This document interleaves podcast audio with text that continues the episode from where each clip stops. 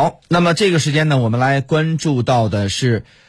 根据中国驻美国大使馆网站消息呢，当地时间的七月二十八号，中华人民共和国驻美利坚合众国特命全权大使秦刚已经抵达美国履新。现年五十五岁的秦刚出使美国前，任中国外交部副部长一职，他成为第十任十一任的中国驻美大使。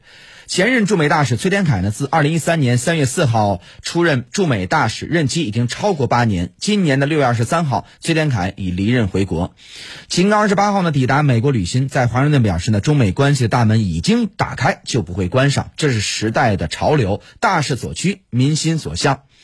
秦刚当晚呢向中美。媒体呢发表讲话时说呢，五十年前基辛格博士秘密访华，叩开了中国的大门。当时正正值这个冷战时期，中美相互隔绝，富有远见的基辛格博士呢，不得不以隐蔽的方式取道他途前往中国。五十年后的今天，作为第十一任的中国驻美大使，我可以公开踏上正途，直抵美国。时过境迁，令人感慨。我相信中美关系大门已经打开，就不会关上。这是时代潮流，大势所趋，民心所向。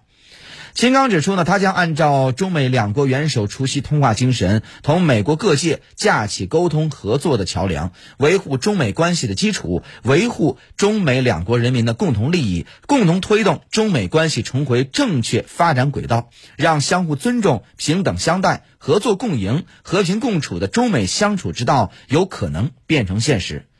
秦刚还说，美国正在拜登总统领导下奋力抗击新冠肺炎疫情，振兴经济发展。他祝愿美国早日战胜疫情，祝愿美国人民幸福安康。